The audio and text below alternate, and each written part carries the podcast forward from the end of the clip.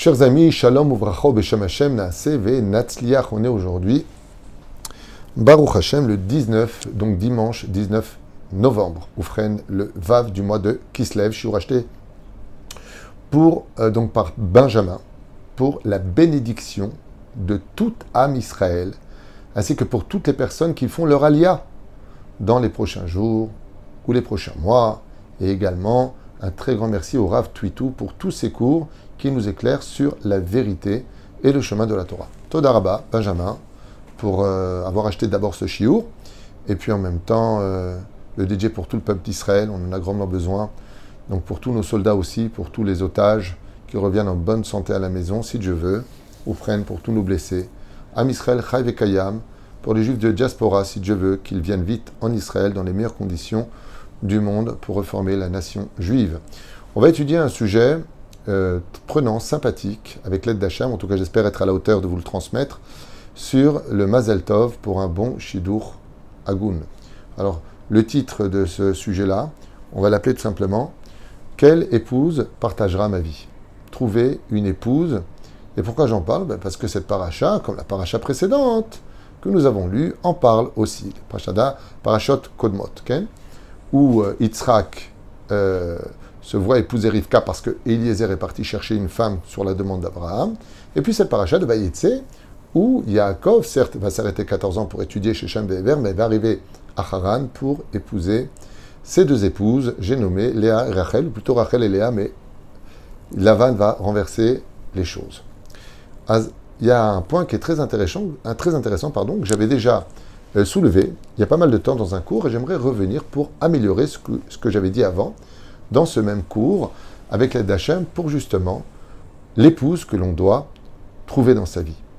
Vous savez que s'il y a vraiment une mission difficile à mener à bien, c'est le mariage. Le mariage, ce n'est pas qu'une, histoire d'amour, ce n'est pas qu'une histoire d'entente, c'est tout un contexte un contexte qui est mélangé de matérialité, de spiritualité, de spiritualité et de matérialité.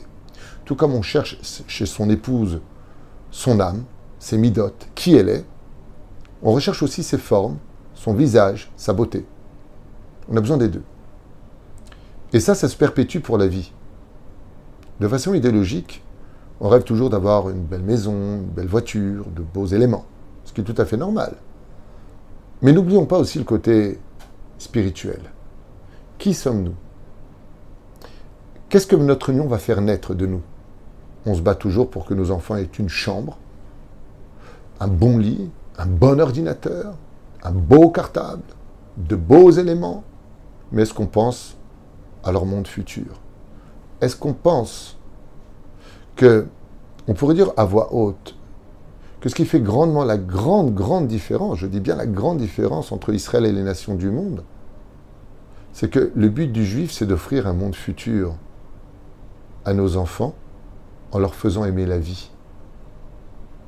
Vous voyez, il y a des religions qui prônent pour euh, sanctifier la mort. Nous, on sanctifie la vie. Nous, on n'a pas de mise à mourir. Si on doit faire de l'idolâtrie, de l'inceste ou du meurtre, oui, mais sinon, tout comme Dieu nous a dit fait Shabbat, si on a le doute sur la vie d'une personne, on va enfreindre le Shabbat. Et qui nous le demande? La Torah.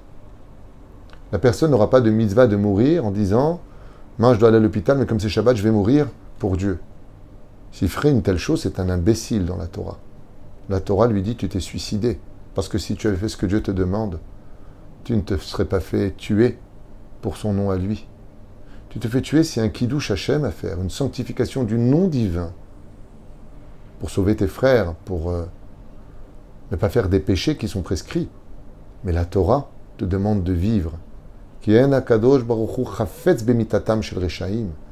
n'en a rien à faire d'une personne qui meurt, au contraire, il faudra qu'il le renvoie pour qu'il apprenne à vivre. La Torah est un livre de vie, pas un livre de mort. Et donc, quand tu te maries, c'est pour engendrer la vie. Pas pour engendrer des enfants à qui tu vas apprendre qu'il faut sanctifier la mort, de se mettre des ceintures explosifs pour aller mourir au nom de je ne sais pas quelle idéologie, pour créer des champs de mort. La Torah, c'est la vie. Alors des fois, malheureusement, on supprime des vies pour pouvoir vivre, sinon on nous tuera. C'est un autre sujet. c'est pas ce que je veux développer. Je voudrais parler du mariage. Et qu'on comprenne bien ce qu'est être juif. Qu'est-ce que notre Torah nous demande La Torah nous demande de créer la vie et de vivre, comme on l'a fait grandement depuis tellement d'années avec euh, nos voisins, qui vivent parmi nous, en nous, à côté de nous. Mais quand on est bombardé, rebombardé, rebombardé, il y a des moments où on agit. Quand on est massacré en un seul jour, des moments où on riposte. Yaakov, écoutez bien ce qui est marqué. Il est marqué qu'Yaakov, il a rencontré sa femme dans la paracha Minhaber, du puits. C'est curieux qu'il n'y ait pas marqué Leia d'Aber, car ils ne se sont pas rencontrés du puits, ils se sont rencontrés à côté du puits. Quand Rachel est arrivée, Rachel Imenu, avec son troupeau, eh bien, il a levé la margelle du puits avec ses deux bras, comme on retire le bouchon d'une bouteille. Mais ce n'était pas sur le puits. Ce n'était pas du puits, c'était à côté du puits. Et c'est une question très puissante. Pourquoi n'est-il pas marqué ici Léa d'Abeher, à côté du puits? Pourquoi est-il spécifié du puits? Comme si que le puits les a emmenés à se rencontrer. On a eu trois personnages. Bizarrement, et on va poser une question judicieuse, on a eu trois personnages qui ont été rencontrés, leur chidour, du puits, et non pas à côté du puits. Le premier, c'est Eliezer, qui va rencontrer Rivka, Minaber. Qu'est-ce que ça veut dire Minaber? Trois. Nivgeshu minaber. Comme ça dit Razal. Minaber. Il va rencontrer Rivka à côté du puits, puisqu'elle va lui proposer de donner à boire à ses chameaux, puis ensuite à lui et aux neuf personnages qui l'accompagnaient. Le deuxième personnage, on l'a ici, c'est Yakovavinu, qui rencontre sa dulcinée à côté du puits. Du puits. Le troisième, c'est Moshe Rabbeinu, qui va rencontrer Tzipora, en se battant contre les bergers hostiles à la présence de Tzipora, à côté du puits, plutôt du puits, une fois de plus. Et au sage de poser une question pertinente. Comment se fait-il qu'Avraham Avinu n'a-t-il pas rencontré Sarah du puits? Pourquoi ils ne se sont pas rencontrés là-bas? Et ça, c'est ce que je me propose de partager avec nous, Bezrat Hashem. Le puits, c'est quoi? Ben, C'est un trou que l'on va creuser et où les hommes vont fabriquer d'eux-mêmes des pierres en haut, puis creuser avec une espèce de plâtre ou de, substance pour pouvoir, Bezrat Hashem, récupérer de l'eau potable d'en bas avec un un seau et une corde. Tout le monde le sait. Seulement, c'est quoi ce trou qui va chercher quoi De l'eau? Et cette eau, d'où elle vient? Au sage de nous dire, comme tout le monde le sait, ben, l'eau du puits, c'est de creuser un trou là où on sait qu'il y a une source d'eau en bas. Donc le puits, c'est un trou que l'on creuse pour aller chercher une eau déjà existante, qui vient d'une source et qui continue son chemin par lequel maintenant ton puits se remplira tout le temps. Contrairement au trou. Quand on creuse un trou pour avoir de l'eau, parce que là, il n'y a pas de possibilité, le trou, c'est quelque chose que l'on va creuser, mais dans lequel on va mettre de l'eau, ou de l'eau de pluie. Ce n'est pas une source d'eau qui vient de quelque part et qui perpétue son chemin. Il y a une troisième façon de, rencontrer l'eau, c'est la source. La source, elle porte bien son nom. Elle est l'origine. Elle vient de quelque part, d'elle-même, et perpétue son chemin pour se jeter tôt ou tard dans la mer. Mais elle vient d'elle-même. Les sources ne viennent pas de l'homme. Elles viennent de Dieu. Dieu a créé la nature, et dans la nature, il va créer des lacs, des sources, des rivières, des fleuves, et ainsi de suite. Vous savez que quand un homme se marie, il doit se poser la question suivante. Est-ce que je cherche un puits? Est-ce que je cherche une source? Ou est-ce que je cherche un trou d'eau? Man Quelle est la femme que je veux avec moi pour partager ma vie Qu'est-ce que vient nous apprendre ici la Torah quand on nous dit qu'Abraham n'a pas rencontré Sarah du puits, alors que les autres, Eliezer pour Rivka, Yaakov avec, avec Rachel, et puis Moshe Rabbeinu pour Tzipora, ils les ont rencontrés du puits. Pourquoi est-ce que ne fait-il pas partie de la liste chez l'Agdola?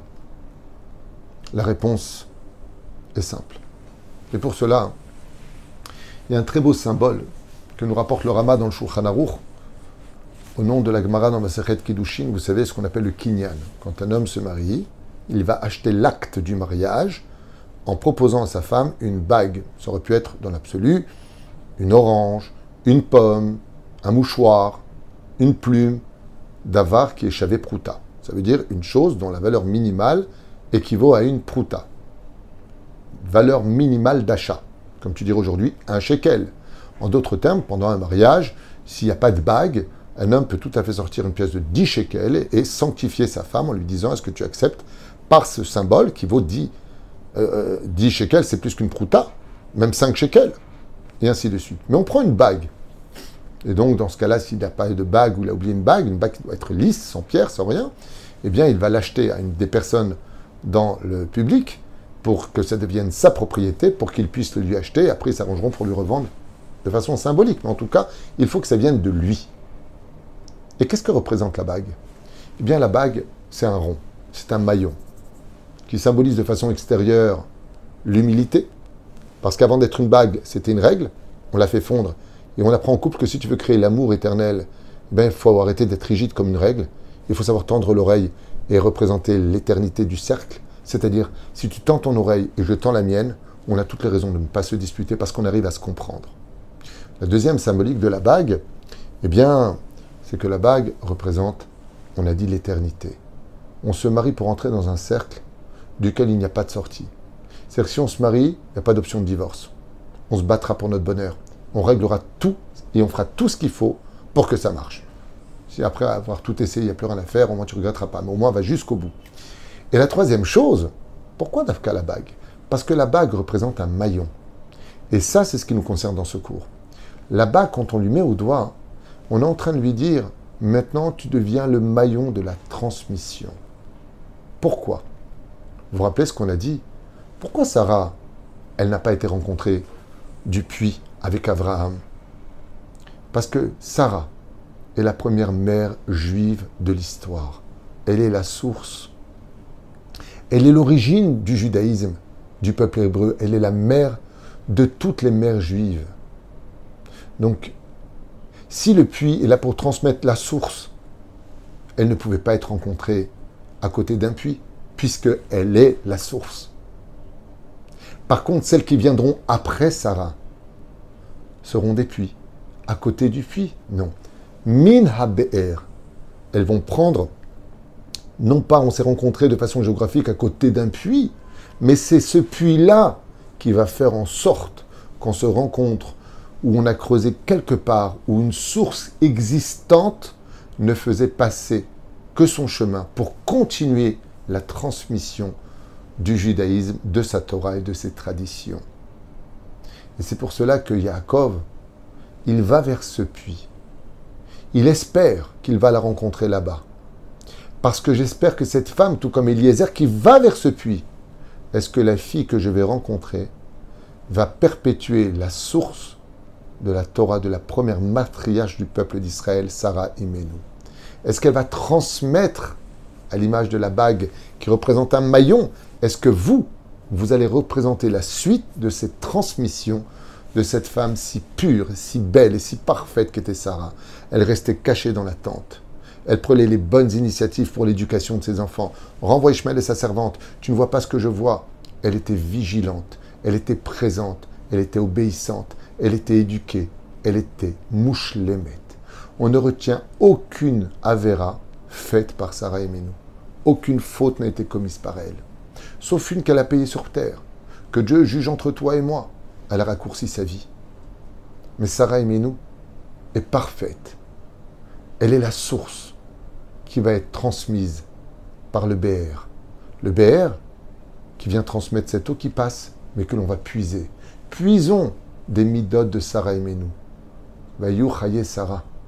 Pourquoi ce n'est pas dit pour les autres? Parce que Sarah, quand elle est morte, elle a laissé la transmission de la vie de sa Torah pour toutes les générations après elle, où chaque fois qu'un khatan mettra la bague sous la choupa à son épouse, il transmet en réalité le maillon de la source duquel elle deviendra le puits. Du puits. Tu es celle qui continue à puiser cette eau qui vient de la première matriarche. Et donc Abraham ne pouvait pas rencontrer Sarah à côté d'un puits, puisqu'elle est la source de toutes les eaux qui passeront par tous les puits à chaque génération. Oufren, nous avons dit tout à l'heure que il y a trois façons de trouver de l'eau. Le bord. Bord veut dire le trou. Il y a des gens qui vont trouver une femme parce qu'elle leur plaît. Je m'entends super bien avec elle, je l'adore, trop belle, je crevais. Mais ces filles-là sont comparées à des trous. Pourquoi? Parce que maintenant que tu t'es marié, si l'amour en t'aveugle, le mariage rend la vue. Qui va être la mère de tes enfants? Est-ce qu'elle va t'emmener en boîte de nuit? Est-ce qu'elle va t'emmener dans des plages mélangées? Est-ce qu'elle va réellement respecter les lois de la Nida Quel enfant elle va te faire? Est-ce que c'est la cache-route qu'elle te met dans la bouche? Est-ce qu'elle a vérifié les salades avant de te servir à table? Qui est cette femme? Alors il va falloir que toi, bord, ben que tu mettes de l'eau. Il va falloir que tu fasses tes chouvas et que tu expliques les valeurs de la Torah. Tout comme dans un trou qui est fait souvent, par exemple, en Afrique, on voit qu'il y a des gens qui creusent des trous, après ils mettent une bâche, et après ils attendent que la pluie tombe. Mais ce trou, il n'a pas de source. Et si tu ne couvres pas, le, le soleil va la sécher. Donc automatiquement, tu peux trouver une femme à l'image du trou que tu devras remplir constamment en train de lui dire ça c'est assour, ça c'est moutard, euh, n'oublie pas qu'on est juif, si on a le droit, si on n'a pas le droit. C'est à toi de lui faire faire tchouva. Il y a d'autres femmes qui, elles, sont comparées au BR. Elles sont d'une famille traditionnaliste. Elles aiment la Torah et les mitzvot. Elles vont la transmettre. Ce sont des femmes superbes. Elles ont du judaïsme en elles.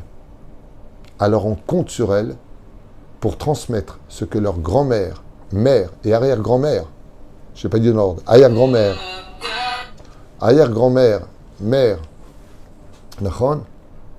pardon, arrière-grand-mère, grand-mère et mère, j'étais troublé par euh, le téléphone, désolé. Attendez juste un instant, je vais le... Voilà. Autant pour moi. Voilà. Donc les arrière-grand-mères, trois générations, leur grand-mère et leur mère leur ont transmis, elles vont le transmettre, cette Torah-là. Parce que d'épouser une fille c'est bien de s'aimer sur une étoile ou sur un oreiller, c'est parfait. Mais qui va être cette femme avec qui tu vas vieillir? Qui va être cette source ou ce ou ce fossé dans lequel tu t'es enfoncé Mamie, réfléchis bien avant de te marier. Si tu es toi-même un, un, comment dire, un, un bord, le bourg en hébreu, ça s'écrit comme bord, veut dire Quelqu'un qui n'a pas Torah, on appelle ça en hébreu un bourg. Il y a des gens, ils n'ont aucune Torah, ils sont complètement assimilés. Ils sont polis, ils parlent bien, attention, ils sont bien habillés, oui, bien sûr, tu comprends bien, non mais moi, je mange pas cachère parce que. On peut mettre de l'eau en toi, on peut t'expliquer un peu de Torah. Mais ça va très vite s'assécher parce que tu n'as pas de source en toi. Tu n'as pas eu de transmission en toi. Alors on nous apprend que Sarah, écoutez bien comme c'est beau. Il y a ceux qui épousent des personnes qui sont bourgs vers Amaretz. d'avoir bord. Il faut leur remplir constamment, constamment leur expliquer les valeurs de la Torah et des mitzvot, et que comme ça ils ont dit les chachamim, mais pourquoi comme ça Et pourquoi comme ça? Ils te remettent tout le temps tout en question, c'est n'importe quoi. Vous les religieux, comme si que eux ils se sont exclus. Ah, c'est dur après le mariage de faire tchouva à une personne. C'est un bon travail, c'est très honorable, mais c'est pas évident. Il y a des gens qui vont épouser des femmes traditionnalistes, qui connaissent la valeur de la Torah et des mitzvot, et qui seront capables de transmettre. Et puis il y a celui qui va épouser une Bat Israël, une femme qui est comme une source de Torah. Elle-même, elle est source de Torah, comme Sarah Menou. Baruch Hashem, c'est une femme pieuse qui craigne Akadosh Baruch Hu, Baruch Hashem, car tout comme le Mahayan, qui est un très joli prénom d'ailleurs pour une fille, Mahayan qui veut dire source, eh bien, tout comme les sources viennent de la nature créée par Dieu lui-même, on a l'impression que ces filles qu'on épouse, ben, il y a vraiment un autre père que le père biologique. On a l'impression que ce sont des filles de Dieu lui-même, des Bat Israël, Batia, Bat El, des filles d'Hachem. Et elles, c'est elles qui vont veiller à toi. Ce sont elles qui vont faire de toi le BR. C'est elles qui vont transmettre à leurs enfants la Torah. Parce qu'elles sont elles-mêmes des sources, des exemples qui remplissent les autres de façon naturelle. Et la reine, dans ce cas-là, il y a une grande question qui se pose. Si tu me dis d'un côté que la source vaut mieux que le puits, alors pourquoi est-ce que Yaakov n'a-t-il pas rencontré Rachel elle-même à côté d'une source Ou Moshe Rabbeinu à côté d'une source, puisque c'est le plus haut degré La réponse est non, pas du tout. Il y a une différence quand même. C'est que quand tu fais un puits, c'est vrai que l'eau qui est en bas, il vient de Dieu, c'est la source. Mais le puits, c'est toi qui le fais. Et les plus beaux mariages sont quand tu vas chercher toi-même fabriquer ton couple. Ne prends pas tout sur un plateau. Il n'y a pas de femme parfaite qui ressemble vraiment à des sources. Il y en a eu une seule. Sarah. La vie de Sarah et Menou, il n'y en a qu'une dans l'histoire, il n'y en a pas deux. Mais la reine, étant donné que le trou, c'est un travail que l'homme y fait, c'est lui qui remplit, tout le travail est pour l'homme. Dieu n'est pas compté dedans. Étant donné que la source, c'est que Dieu qui l'a fait, c'est pas toi qui l'as fait. Alors c'est compliqué, parce qu'il n'y en a eu qu'une. Mais par contre, les puits, c'est un travail de l'homme et de Dieu. C'est toi qui creuses, c'est toi qui fais les briques, c'est toi qui plaques autour. Et la source est en bas. C'est les meilleurs chidours. Quand toi tu fais tout ce qu'il faut pour t'améliorer, quand tu fais les efforts de trouver ton épouse, quand tu fais les efforts de construire ta famille, de travailler tes midotes, de calmer tes colères, de devenir meilleur, un excellent mari, un soleil pour ta femme, alors Akadosh Baruch il te fera envoyer la source de la meilleure épouse du monde. Ainsi donc, le puits représente min habe'er, c'est de mon travail. C'est ce que fait Yaakov. Maintenant qu'il a étudié 14 ans la Torah et qu'il est solide et qu'il sait qu'il peut devenir un excellent mari et un super papa pour ses enfants, alors il peut rencontrer sa femme à côté d'un puits. Arrêtons d'attendre toujours ces femmes parfaites qui doivent être belles de corps et d'âme. Arrêtons de croire que l'amour, c'est quelque chose qui perdurera. Non. Si tu ne fais pas ce qu'il faut pour le faire perdurer, si tu ne donnes pas l'attention qu'il faut à ta femme, le respect, le dialogue, la complicité, la fidélité, alors n'oublie pas que si, combien même ta fille avait des traditions juives en elle bien ancrées, on a vu des puits qui se sont très vite asséchés, ou pire encore, qui ont été bouchés pour s'ouvrir à d'autres. Adam Isaac Mérode, de choisir Bezrat Hashem un bon puits. Mais n'oublions pas que le puits, même si l'eau elle est pure et qu'elle est fraîche, c'est à lui de le construire. Construisons une maison avec toutes les meilleures conditions pour que notre puits ne s'assèche jamais. Donc si tu veux une femme qui t'accompagne et que tu vas la chercher toi aussi près du puits, de te travailler de travailler tout cela, mais qu'elle ait au moins les traditions juives en elle, les bonnes midotes, alors tu peux être certain, à l'image de Yaakov, qui, euh, qui, a aimé Rachel, qui a continué avec elle, que tu peux même retirer la margelle du puits. Il fallait 16 hommes pour retirer la pierre, le rocher qui était sur le puits. Il a enlevé comme si on enlève le bouchon d'une bouteille. Vous savez pourquoi? Parce que quand on a épousé une bonne épouse, à qui on a donner toutes les sens, tout l'amour, toutes les midotes dont elle avait besoin, non pas l'écraser, mais l'élever, non pas l'insulter, mais la complimenter. Quand on est à la hauteur d'un respect mutuel, où l'un veille sur l'autre, l'autre veille sur l'un, alors n'oubliez jamais un détail. Les puits, il faut les vider parce qu'ils se remplissent vite. On prend le seau et on peut enfin boire. Vous verrez que plus un homme fera de sa femme quelqu'un de bien, et plus elle lui offrira un Gan Eden. Bien entendu, dans les mesures respectables et non pas sur le dos de toutes sortes de choses interdites. Je veux tout offrir à ma femme, je veux tout lui donner, je suis prêt à arnaquer pour ça, pour lui payer des vacances. Oh, n'oubliez jamais un détail. Une femme a besoin de désirer, alors tout lui apporter, c'est aussi l'étouffer. Vivre équilibré, c'est puiser l'eau au rythme des besoins, et non pas en faisant n'importe quoi. Bezrat Hashem et n'oublions jamais que si nos chachamim ont rencontré les femmes à côté du puits, non, du puits, comme on l'a dit en jeu de mots, c'est tout simplement que quand ça va pas, eh bien aussi à toi de travailler, arrête de dire Dieu, pourquoi ça m'est arrivé? Parle et arrange les choses. ברוך אדוני לעולם, אמן ואמן.